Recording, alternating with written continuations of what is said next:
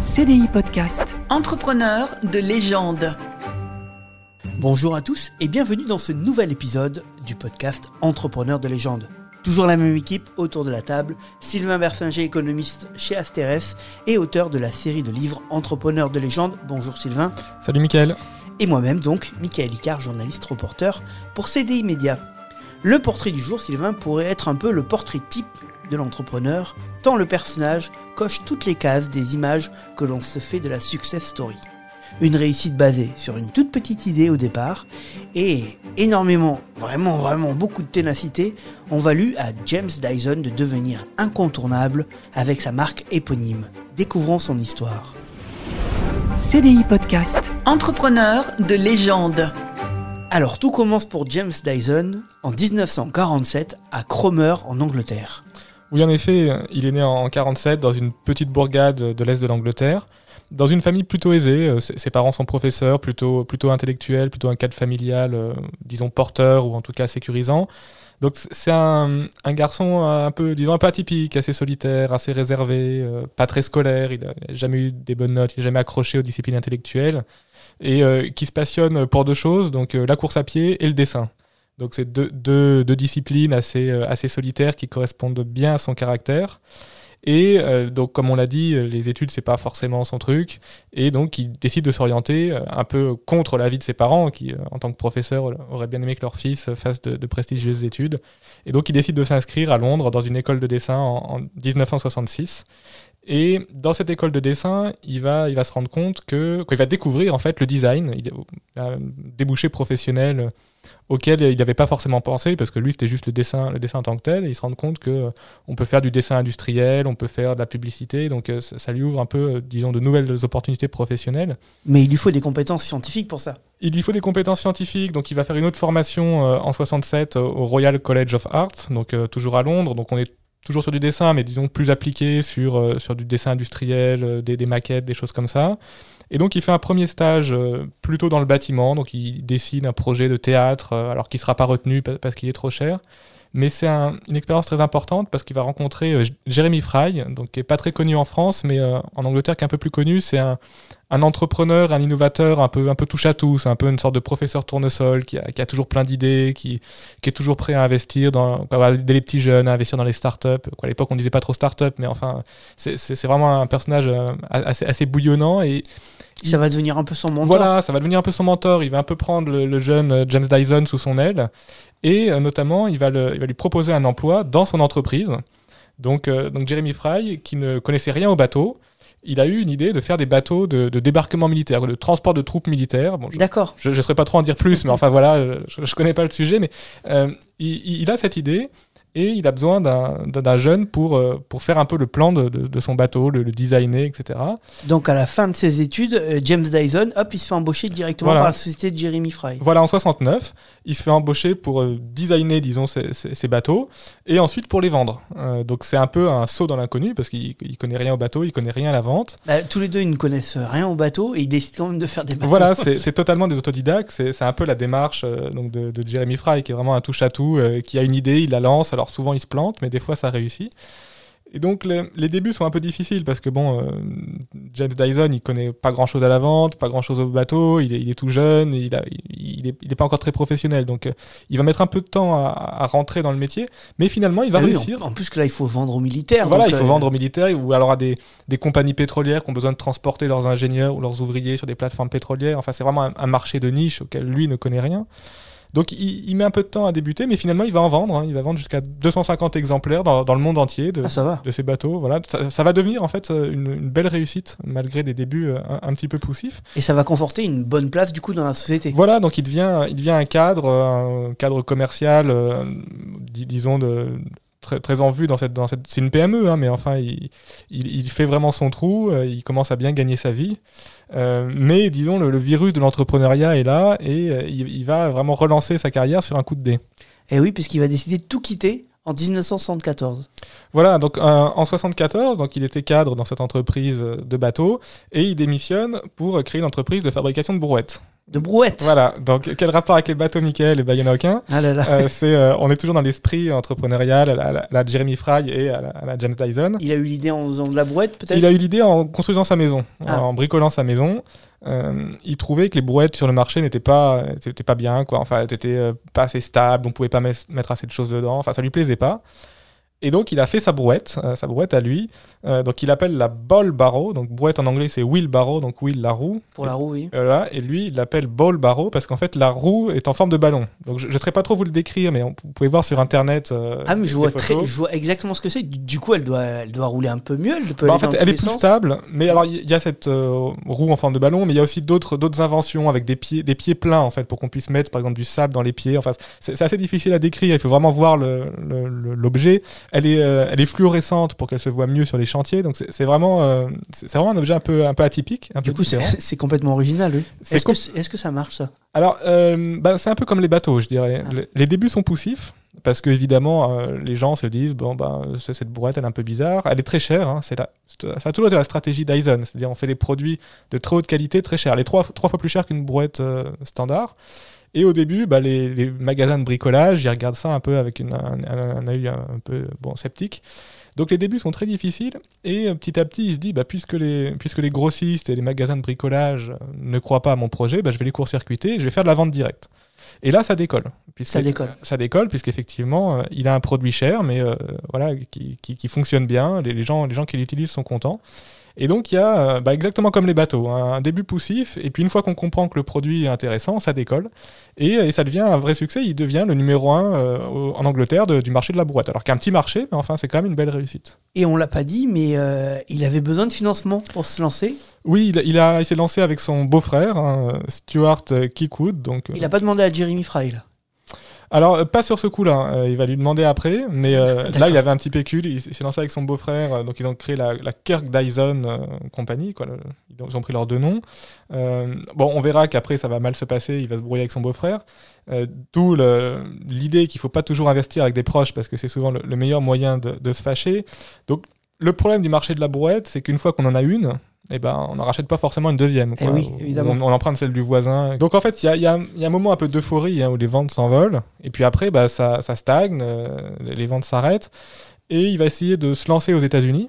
Donc lancer son concept aux États-Unis. Mais euh, on verra que ce sera souvent son problème. Il, il va se faire piquer euh, son brevet par un commercial un peu, un peu véreux qui prend son brevet. Il y a des, des, des procès euh, qui traînent. Alors bon, lui, il est en Angleterre, il doit faire des procès aux États-Unis. C'est très cher. Donc, du coup, il vend sa brouette, enfin, son concept euh, sous un autre nom. Et... Alors, il essaie, c'est très compliqué. euh, Il y a des démêlés juridiques. Il essaie de lancer sa brouette sous un autre nom, mais il y, a- il y a des attaques sur les questions de droit de propriété intellectuelle.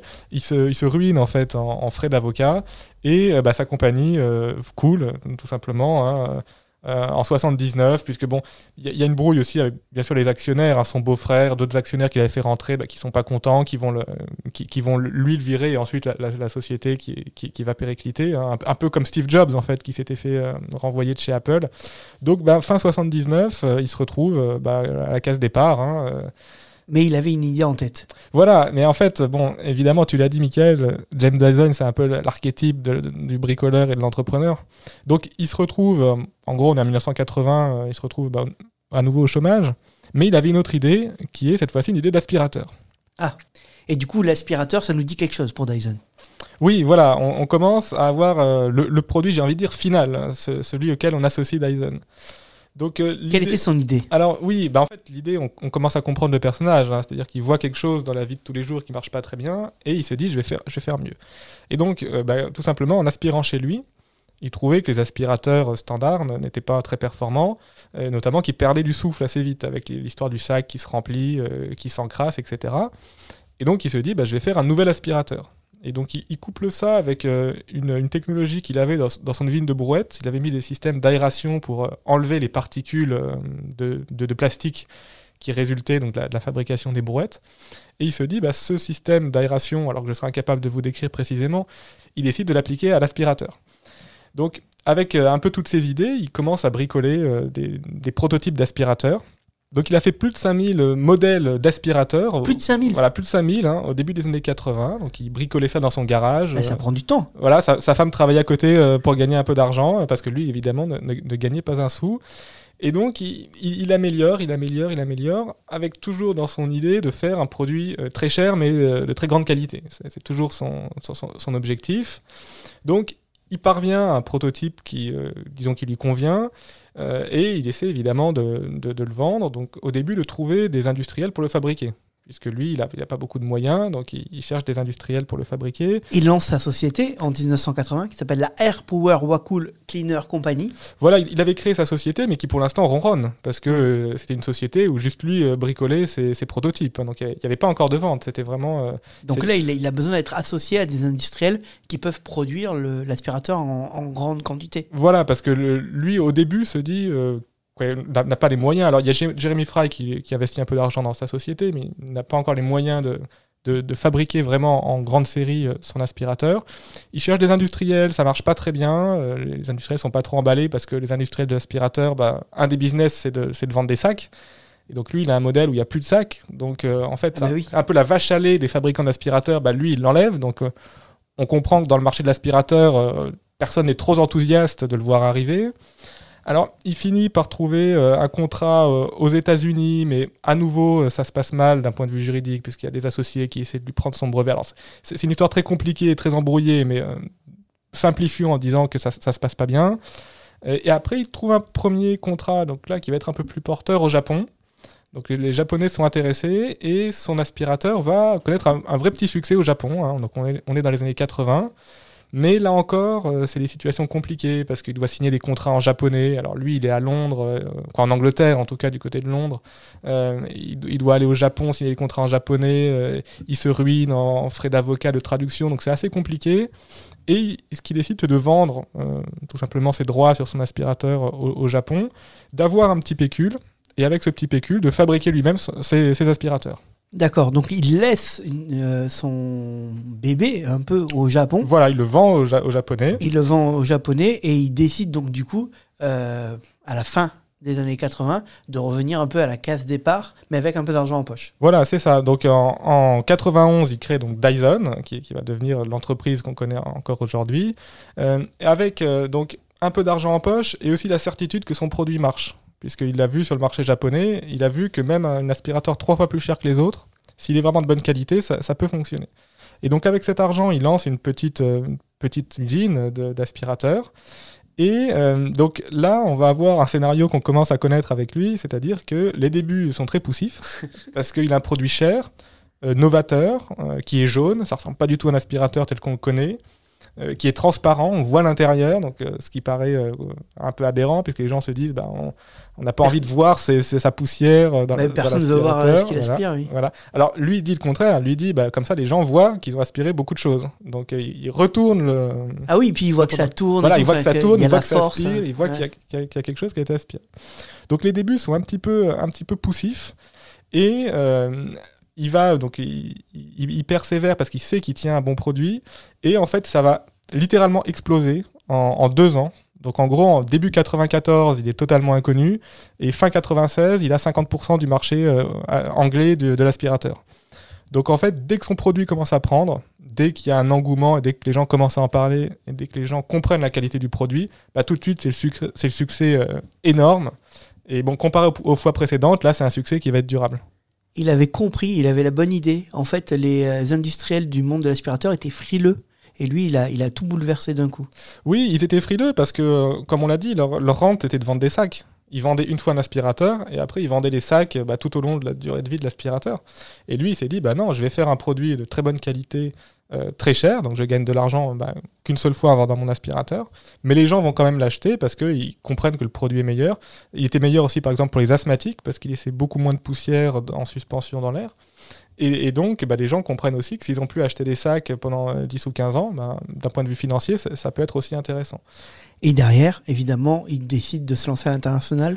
Voilà, donc euh, évidemment, il ne reste pas sur le marché euh, uniquement anglais. hein, il il s'im- il s'implante en France, en Europe, dans, dans le monde entier. Un Dyson aujourd'hui est, est bien connu en France. Donc il s'implante à l'international et il élargit aussi euh, sa, sa gamme de produits. hein. Donc euh, il va faire des sèche-mains, il va faire des purificateurs d'air, euh, il va faire euh, différents différents Des sèche-cheveux. des sèche-cheveux, enfin tout, tout ce qui tout ce qui brasse de l'air et même après il va faire tout ce qui est euh, produits électroniques pour la maison. Enfin Dy- Dyson, enfin tout le monde connaît maintenant. hein, vous allez dans n'importe quel euh, magasin de, de meubles ou de, ou de mobilier, on voit Dyson partout. Il a tenté aussi de se lancer dans la voiture électrique. Bon, Ah. il a il a un peu rétro-pédalé parce qu'il a vu que c'était un- peu compliqué pour lui. Mais voilà, euh, Dyson maintenant c'est vraiment devenu euh, une multinationale avec à peu près 12 000 salariés. Et euh, donc cette fois-ci, il a vraiment réussi son pari et ça ne s'est pas essoufflé. Et James Dyson est devenu le milliardaire le plus riche de Grande-Bretagne.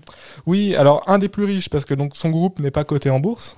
Il a, disons, euh, retenu, appris ses expériences passées. euh, Il n'a pas ouvert le capital. hein, pour Ah oui, donc du coup, on contrôle. peut pas vraiment compter. Voilà, donc c'est plus difficile d'évaluer parce que quand une entreprise est cotée en bourse, on prend le, le prix de l'action, on prend la part euh, que possède le- l'entrepreneur en question, et voilà, et on, on a la, la fortune euh, assez facilement. Sur un groupe non coté, c'est plus difficile. Donc il y a, il y a différentes estimations qui circulent, mais effectivement, euh, il a une fortune, euh, on va dire, entre 10 et 20 milliards de livres. Donc euh, voilà, c'est un, des, entrepreneurs, en tout cas les plus riches de Grande-Bretagne. Et pourtant, il vit pas une vie de milliardaire. Oui, c'est quelqu'un qui est resté assez, euh, on va dire assez simple. Hein. C'est pas, il n'y a pas le côté bling bling. Alors il a bon une belle maison, etc. Mais euh, mais mais il y a, pas cette envie, cette, ce désir forcément d'afficher constamment sa réussite euh, à, la, page, une des tabloïds. C'est pas c'est- pas Branson si vous voulez. Hein. C'est pas le fondateur de Virgin qui lui se, met en scène pour faire sa pub. Il, il a- gardé ce tempérament qu'il avait, qu'il a toujours eu, assez assez discret, un, un peu taiseux. Alors Sylvain, on peut vraiment dire que James Dyson nous a prouvé qu'il ne faut jamais baisser les bras et s'avouer vaincu quand on croit à ses idées.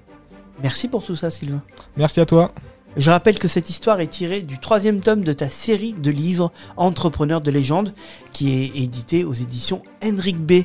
Et euh, vous pouvez évidemment écouter tous les épisodes de Entrepreneurs de légende, le podcast sur toutes les plateformes audio ou sur CDI Podcast. On vous dit à bientôt.